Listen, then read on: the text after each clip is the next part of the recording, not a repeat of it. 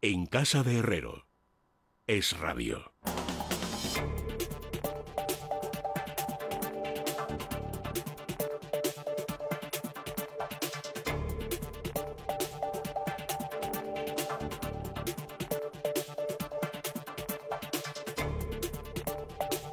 Trece minutos quedan para que sean las 10 de la noche, una hora menos en la comunidad canaria y ya estamos en el tiempo de la economía con Juan Ramón Rayo. ¿Qué tal, Rayo? Buenas noches. ¿Qué tal? Buenas noches, Leticia. Y también con Ricardo Lucas. Ricardo, ¿cómo estás? Muy buenas noches. Muy bien, buenas noches, Leticia. Supongo que estaréis siguiendo, no sé si tenéis algún espía en Bruselas y me, dais el, alegrón del día, ¿no? Para saber qué está pasando en, la cuarta jornada del Consejo Europeo, cómo están las eh, posturas, si están más cerca o más alejadas, pero desde luego la última noticia que teníamos, después del borrador de Charles Michel, que apuntaban a ese fondo eh, de ayudas en torno a los 390.000 millones, parecía que ahí sí que había algo más de, de acuerdo, ¿no? O sea, ni para ti ni para mí, ni me acerco a los países más del sur que más lo necesitan, ni a los, a los llamados frugales, ¿no? Que reclamaban una cantidad un poco menor. No sabemos en qué ha quedado todo eso. ¿Qué opináis vosotros? Bueno, todavía todavía no sabemos si hay acuerdo o no. Desde luego las, las posiciones están más más cerca que el domingo o el sábado cuando parecía que podía haber eh, ruptura inminente. Pero bueno, recordemos que en el Consejo Europeo basta con que una sola persona se oponga para que no salga adelante, porque tiene que haber unanimidad y por lo tanto eh, cualquiera podría vetar este, este plan. De todas formas, bueno, algunos medios sí que han empezado a, filtrar que Rute lo aceptaría y bueno, Rute de alguna manera es la cabeza visible del grupo de los frugales y si Rute lo acepta, cabe entender que el resto de frugales eh, también. En todo caso, bueno, eh, sería un, bueno, un cambio frente a la propuesta inicial que se acerca bastante a las exigencias eh, al menos cuantitativas que pedían los frugales de reducir bastante el importe de las transferencias, el, dinero regalado, para entendernos, no el, prestado, sino el regalado. Eh, y luego eh, también, bueno, se les va a devolver una mayor cantidad de dinero a, los contribuyentes netos a la Unión Europea, entre los que no está España, por cierto. Y quizá la gran duda y desde luego lo que más me interesa a mí es en qué va a quedar la condicionalidad. Hoy eh, la ministra de Asuntos Exteriores española pues cambiaba un poco la postura del gobierno, decía que el gobierno nunca se había opuesto a la condicionalidad y que le parecía bien que hubiese condicionalidad en las ayudas. Es una forma ya cutre de reescribir una historia que todos sabemos que es falsa. Eh, pero bueno, de alguna manera indica probablemente que, que sí que va a haber alguna condicionalidad. La cuestión es saber cuál y de qué tipo, vamos, eh, qué medidas se, se van a, a indicar y dos, qué mecanismo de control de, la implementación de esas medidas va a haber. Porque si el mecanismo de control recae sobre la Comisión Europea, que ya hemos visto que en el pasado fue poco, poco eficaz a la hora de controlar de controlar eh, pues a Grecia, a Portugal, bueno a Portugal todavía, pero vamos a Grecia, Italia y España, pues no demasiado, eh, o por, una, por mayoría cualificada del Consejo Europeo en lugar de por unanimidad, pues bueno, nos podríamos encontrar con un, con un nuevo fracaso futuro. Yo creo que este punto es quizás el que eh, está dedicando, están dedicando más tiempo a lo largo del día de hoy, porque es verdad que parece que ahora se ha sabido que la cantidad de 390.000 millones se quedó más o menos cerrada en la, anoche y que hoy el debate está en lo que llaman eh, el ajuste al Estado de Derecho, la gobernanza, eh, básicamente el control, es decir, cómo se va a controlar que las reformas que se dicen que se van a adoptar se adoptan realmente, que las eh, medidas se alinean con las que está recomendando la Unión Europea y no que se quedan en un anuncio y que luego en el trasfondo vemos que son eh, distintas a, las que estaban reclamando. Y por tanto es ahí donde mm, yo creo que los frugales obtienen su principal victoria. Recordemos que la propuesta inicial de Alemania y de Francia y a la que rápidamente se adhirieron España e Italia era que las ayudas iban sin condicionalidad ninguna. Como dice Juan Ramón, era mucho más dinero, era medio billón de, euros en vez de 390.000, pero además iba sin condicionalidad ninguna esa parte. Ahora, no solo es que lleven esa condicionalidad que está por concretar todavía, que está por, cerrar, sino que parte de ese dinero que en teoría viene sin condiciones, viene asignado a programas concretos del de, presupuesto comunitario y, por tanto, los gobiernos no van a poder dedicarlo a lo que quieran, sino que tienen que estar dentro de ese programa. Pienso, por ejemplo, en programas medioambientales, en programas de transición digital, etcétera, etcétera. Y, por tanto, si hubiese que hacer un balance, si nos quedamos en lo que está, eh, claramente se han impuesto los fugales y ahora supongo que tenemos tiempo de hablarlo, pero no diría yo que eso es negativo para la economía española. Rayo, te quería preguntar, porque tú has publicado un poco, has hecho como una especie de comparativa entre la economía española y la economía en los Países Bajos, hablando del polimalo, ¿no? por decirlo de alguna manera, en todo esto. Así lo verá Pedro Sánchez a Mark Rutte, lo que tiene que ver con gasto público, con los impuestos, con los déficits, es normal esas exigencias, ¿no? Sí, es que vamos a ver. Eh si uno compara la situación de España y Holanda eh, o Países Bajos, se da cuenta de que hay sobrados motivos para que Países Bajos no quiera extender un cheque en blanco a España. Es verdad que su economía es más rica que la nuestra, pero mm, dada esa diferencia de riqueza, primero el gasto público sobre el PIB en ambos países es el mismo, es decir, el tamaño relativo del Estado sobre la economía es el mismo en España y en los Países Bajos. La diferencia es que los Países Bajos se financian por ellos mismos ese Estado y nosotros no. Nosotros tenemos déficit y ellos tienen superávit. Eh, con lo cual, claro, ya de entrada es un poco llamativo que dos economías o dos sociedades decidan tener el mismo tamaño del Estado, pero una diga, no, yo no quiero subir los, los impuestos tanto como para pagarme este Estado. Por tanto, tú, que tienes exactamente el mismo Estado, es decir, recibes los mismos servicios públicos, ni más ni menos, eh, al menos ya digo en relación a la economía, al tamaño de la economía, tú me lo vas a pagar a mí. Y vas a pagar tú más impuestos para que yo pueda pagar menos, teniendo los dos el mismo tamaño del Estado, el, 49, el 41,9% del PIB.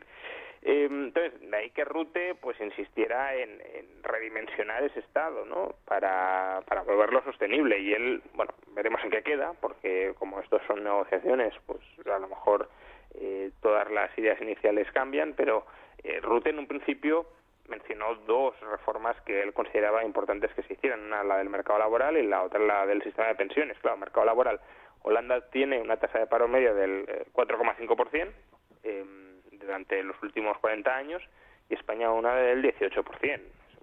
Un holandés medio ve eso y no lo entiende. Y, bueno, y un español medio debería verlo y tampoco entenderlo, ¿no?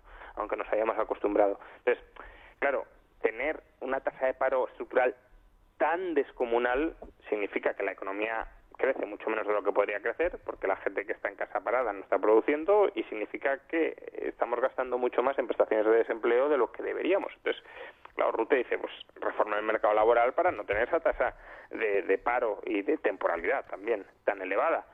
Eh, y una de las reformas lógicas sería abaratar el coste del despido. Claro, Holanda, coste del despido, 10 días eh, por año trabajado. España, coste del despido, 33 días por año trabajado. Claro, un holandés de nuevo ve esto y dice, ustedes tienen un 18% de tasa de paro y además tienen un mercado laboral súper rígido. Y lo mismo con las pensiones. Es decir, tenemos un agujero futuro en el sistema de pensiones brutal y ¿qué pasa? Que en España la pensión representa más del 70% del último salario recibido. En Holanda la pensión pública, porque luego tiene un sistema de pensiones privado complementario, pero la pensión pública, la que se financia con impuestos o cotizaciones sociales, no llega al 30% del último salario. Entonces, de nuevo, eh, un holandés ve esto y no lo entiende. Dice, nosotros hemos de pagarles a estos señores pensiones públicas más del doble en términos relativos con, con el salario y con el nivel de vida del país que las nuestras, pues no, no, no, tienen ninguna lógica. Hay que recordar también que hoy en el, Consejo se ha aprobado que, no, no, es tan notorio y, no, y, no, estarán los titulares, pero se han aprobado las recomendaciones que hace habitualmente el Consejo para distintos miembros, que no son obligaciones que tienen que, que tienen que cumplir, pero sí son recomendaciones y si estamos hablando de que se va a poner una cierta condicionalidad a los países que reciban ayudas, eh, está claro que van a ir en la línea de lo que han aprobado el mismo Consejo de la Unión Europea.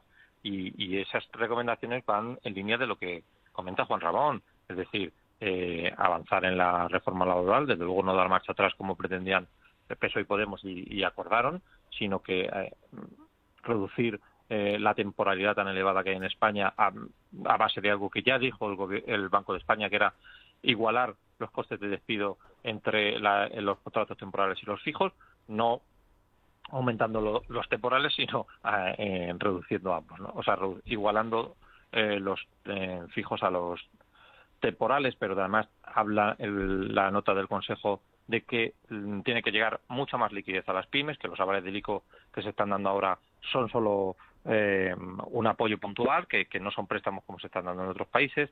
Vuelve a hablar, por supuesto, del sistema de pensiones, del sistema sanitario que en esta crisis ha demostrado que no era tan robusto como creíamos, que no estaba tan preparado eh, como pensábamos y, por supuesto, una reforma que siempre nos dicen y que eh, explica muchos males del mercado laboral, que es la reforma de la educación. Y, por tanto, tiene sentido que Europa nos diga que tenemos que tomar esta, eh, esta serie de medidas para recibir el dinero que nos vienen y de, ahí que nos van a dar y de ahí viene la condicionalidad, ¿no? Eh, más que interpretarla como un lastre, lo que tenemos que verla como una garantía de que esos fondos se van a invertir bien. Es verdad que si se somete a la economía española a un corseo muy rígido, pues nos podíamos ver en una situación como eh, las iniciales en los rescates de la crisis pasada, pero no estamos en esa, en esa situación, por lo menos por lo que sabemos hasta ahora, sino estamos en unas recomendaciones em, que tienen que seguir los países y que mm, nos pueden llevar a que de esta crisis salgamos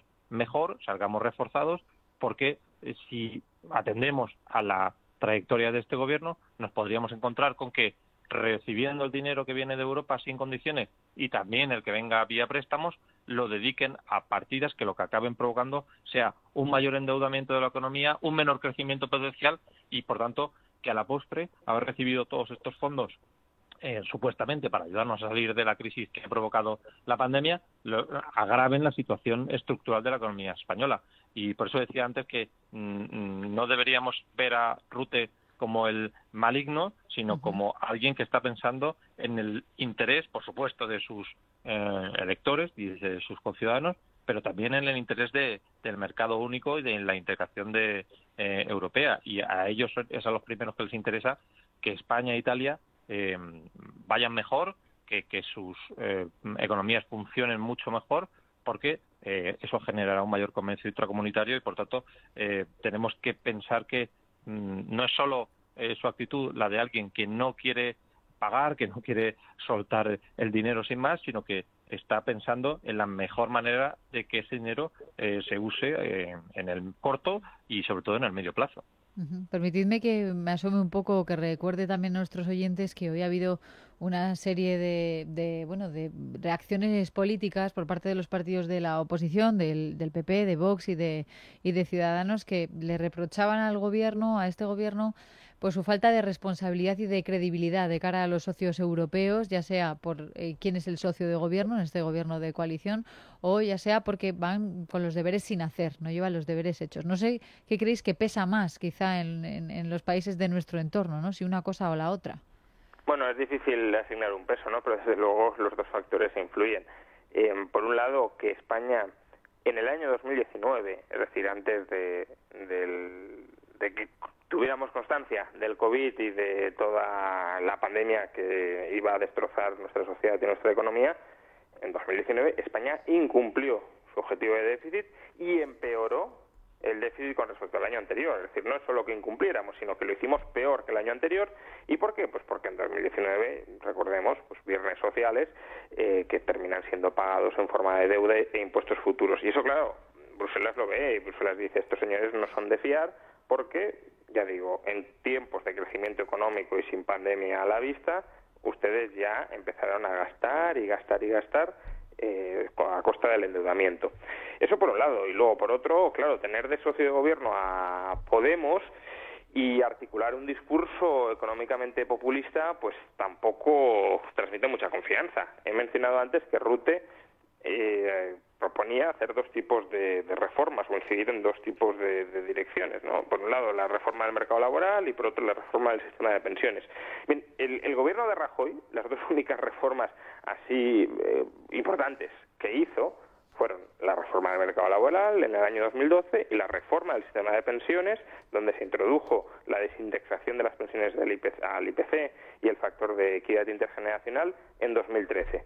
Pues bien, esas dos reformas, que es de lo poco bueno que hizo Rajoy, eh, porque se lo impuso Bruselas, claro, eh, son dos reformas que desde este gobierno han dicho a las claras que se las quieren cargar. Entonces, ¿cómo vas a darle dinero a un gobierno eh, confiando en que ese gobierno eh, se vaya a comportar rectamente y diligentemente, en plan, bueno, confiamos en ti, eh, vamos a colocar la buena fe encima de la mesa, no hace falta instituir un mecanismo rígido de, control que, te tutele cada paso que des, ¿cómo va los gobiernos europeos a confiar en eso si, por su propia declaración, el gobierno de Sánchez e Iglesias se quiere cargar las dos líneas fundamentales de actuación. Yo creo que a este respecto eh, eh, es importante que recordemos de, dónde partimos. Y a este respecto había un artículo muy interesante yo en el mundo de Carlos Segovia que nos recordaba cuando Zapatero estaba entre los mm, primeros ministros europeos que instaba a Grecia a hacer reformas si quería recibir dinero y hablaba de que el pueblo griego tenía que hacer esfuerzos por los desmanes de sus gobernantes. Y como ha contado Juan Ramón, estamos en una situación parecida. No es que esta crisis se derive de eh, los despilfarros que se han venido acumulando.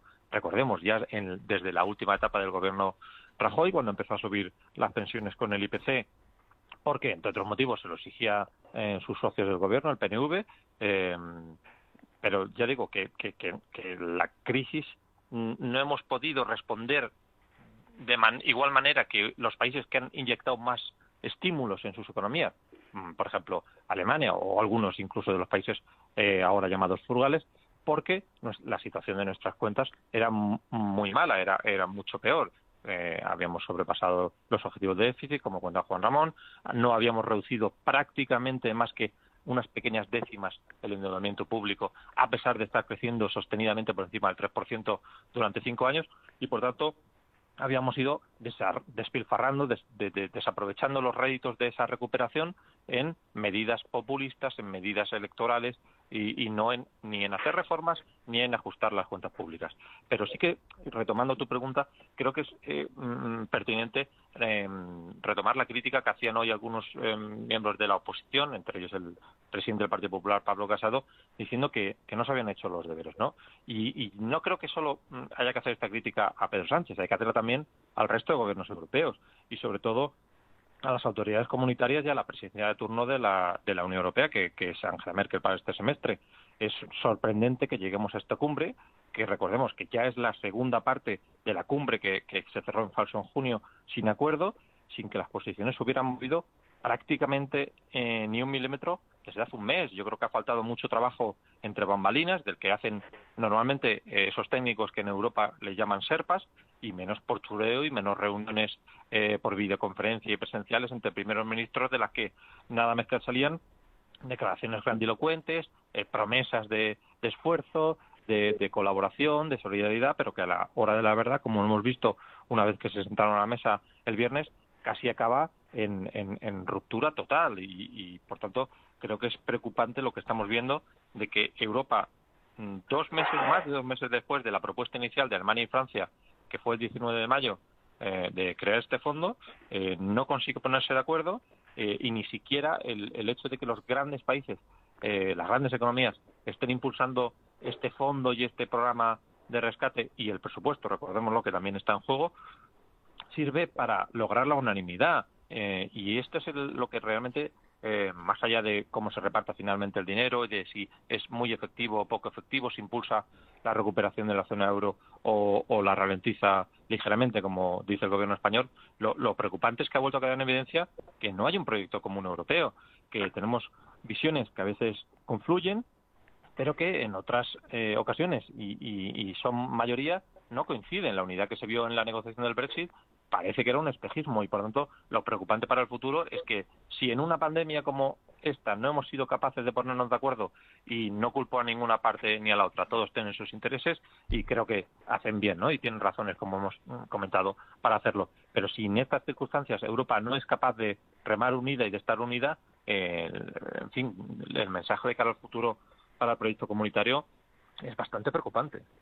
Permitidme, antes de nada, antes de introducir el último asunto, que me gustaría saber vuestra opinión, que recordemos que si nos interesa la inversión en libertad digital, vamos a hacer los próximos días un webinar donde nos van a dar muchas claves, ¿verdad, Lorena? Así es, porque hablamos de nueva normalidad, pero lo cierto es que los mercados financieros siguen volátiles.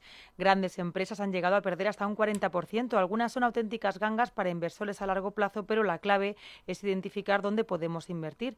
Para eso, para sacar el mejor partido a tus ahorros, puedes seguir el séptimo seminario económico de libertad digital y estrategias de inversión en directo este jueves 23 de julio a las 4 de la tarde. Entra en Libertad Digital o en libremercado.com y reserva ya tu sitio.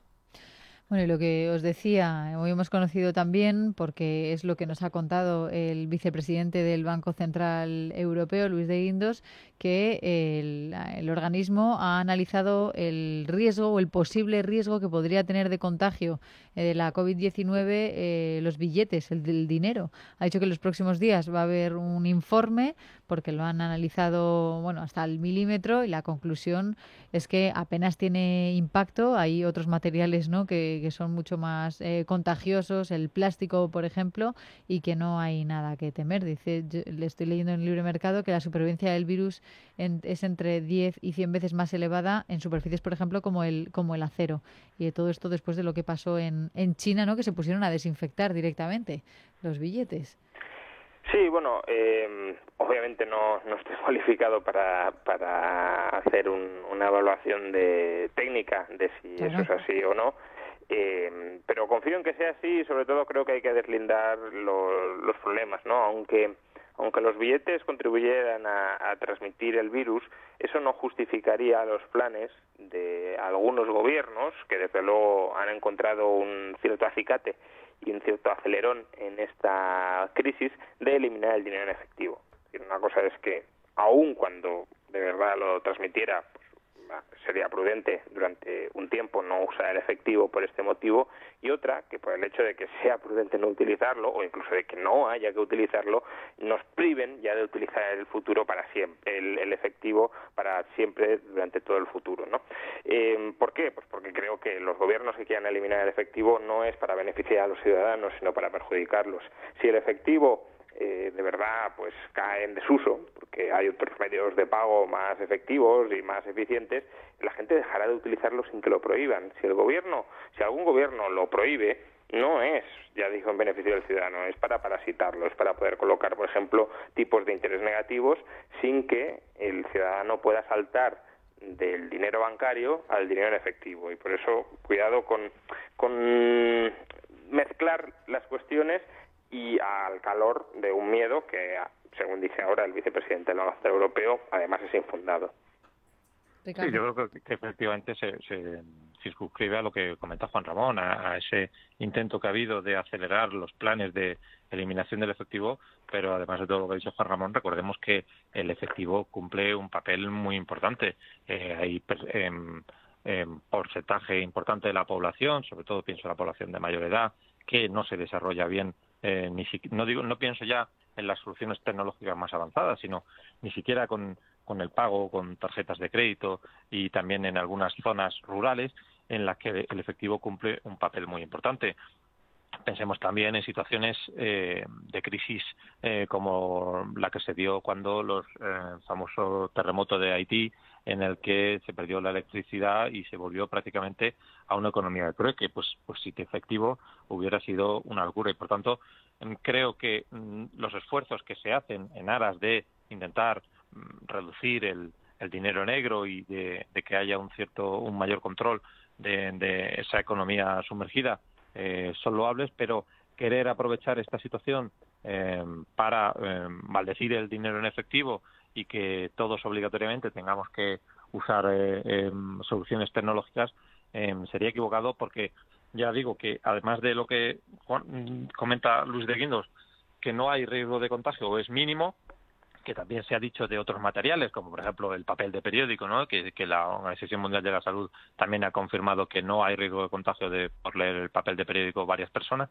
Eh, pues ya digo que, mezclar una cosa con otra eh, sería peligroso porque mm, por mucho que algunos gobiernos pretendan, el efectivo sigue cumpliendo un papel. Eh, hay un proceso de, menor uso que en esta situación se ha acelerado, pero que en cuanto volvamos a una cierta normalidad, no a esta nueva normalidad, sino a realmente ese control del coronavirus, yo creo que el, control, el uso del efectivo volverá a aumentar y ya hemos visto que una vez que eh, se ha producido la, el desconfinamiento, eh, han vuelto a crecer los pagos en efectivo y a normalizarse la situación y, por tanto, mm, creo que cuantas más opciones tenga el ciudadano a elegir, pues eh, más beneficios para todos. Pues Juan Ramón Rayo, Ricardo Lucas, muchas gracias por este ratito y por vuestro análisis. Os dejamos, bueno, os emplazo a que hablemos en los próximos días, como siempre, y antes os dejamos con una recomendación para estar tranquilos. Eso es la de todos los días, Cal Plus, que es un complemento a base de dos aminoácidos esenciales, además de vitamina B3 y B6, que contribuyen al buen funcionamiento del sistema nervioso y a mantener las funciones cognitivas. Consulta a tu farmacéutico o dietista en Parafarmacias del Corte Inglés o en parafarmaciamundonatural.es. Mundo Natural.